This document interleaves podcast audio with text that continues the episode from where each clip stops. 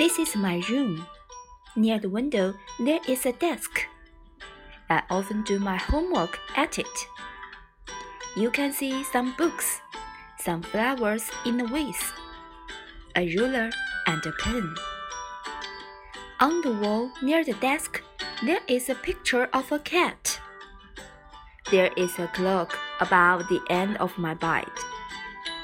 I usually put my shoe under my bed. Of course, there is a chair in front of the desk.